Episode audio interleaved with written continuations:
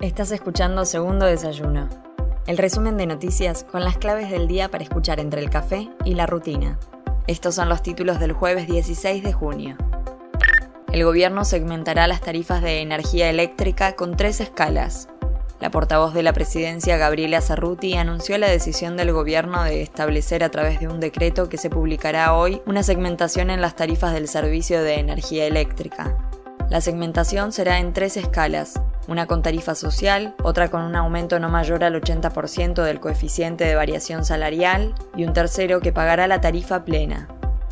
Piqueteros marchan al Ministerio de Desarrollo Social.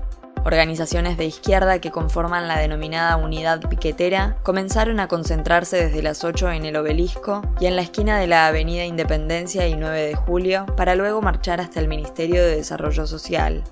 Los manifestantes reclaman la creación de trabajo genuino y asistencia alimentaria a los barrios más pobres. Diputados aprobó el proyecto de beneficios para las industrias culturales. La Cámara de Diputados aprobó en la noche del miércoles y envió al Senado el proyecto de ley que prorroga por 50 años las asignaciones específicas destinadas al sostenimiento de actividades como las que llevan a cabo en las bibliotecas populares, el cine, la música y el teatro. La iniciativa sumó 132 votos a favor del Frente de Todos, el Interbloque Federal, Provincias Unidas y la izquierda, 5 en contra de legisladores libertarios y 92 abstenciones de la mayoría de los integrantes de Juntos por el Cambio. El barbijo deja de ser obligatorio en la ciudad de Buenos Aires. Luego de más de 14 días con descenso de casos de coronavirus, desde el jueves el gobierno de la ciudad deja de considerar obligatorio el barbijo en espacios cerrados y transporte público, aunque sigue recomendando su uso.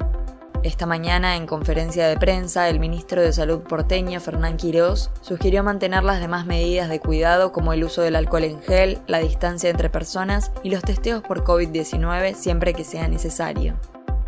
No funciona el tren Roca por paro de trabajadores. Empleados tercerizados ferroviarios anunciaron una medida de fuerza que afectará al servicio y funcionamiento de la línea Roca desde este jueves a media mañana y si no hay soluciones será por tiempo indeterminado.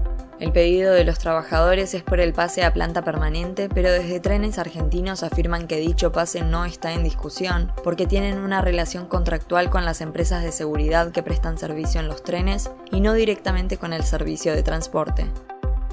Soy Mel Somoza y esto fue Segundo Desayuno, el resumen informativo de El Destape. Te espero mañana con más noticias. Hacenos parte de tu día. Infórmate donde quieras, cuando quieras.